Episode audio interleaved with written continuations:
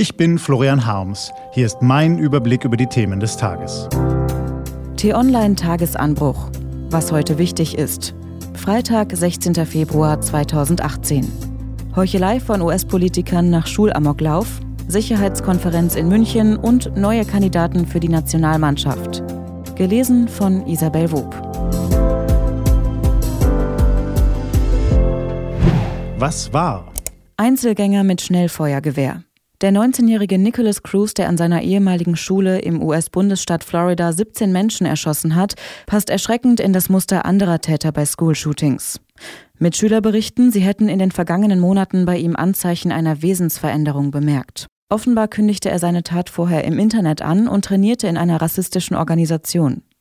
Vor allem aber, wie viele andere Gewalttäter vor ihm, konnte Cruz binnen weniger Minuten zahlreiche Menschen ermorden. Das benutzte Gewehr wird in den USA als Sportgewehr vermarktet. Um es zu kaufen, genügt vielerorts die Vorlage des Führerscheins.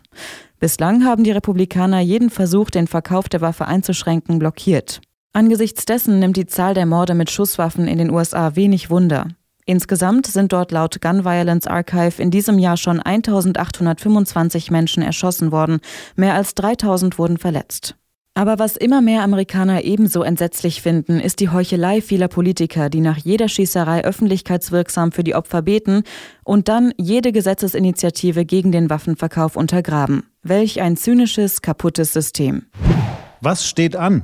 Die T-Online-Redaktion blickt für Sie heute unter anderem auf diese Themen. Im Kanzleramt geben sich europäische Spitzenpolitiker heute die Klinke in die Hand. Angela Merkel empfängt die Regierungschefs aus Italien, Polen und Großbritannien. Mehr als 400 Politiker und Militärs treffen sich ab heute in München zur Sicherheitskonferenz und sprechen über Krieg und Frieden in einer Welt voller Konflikte.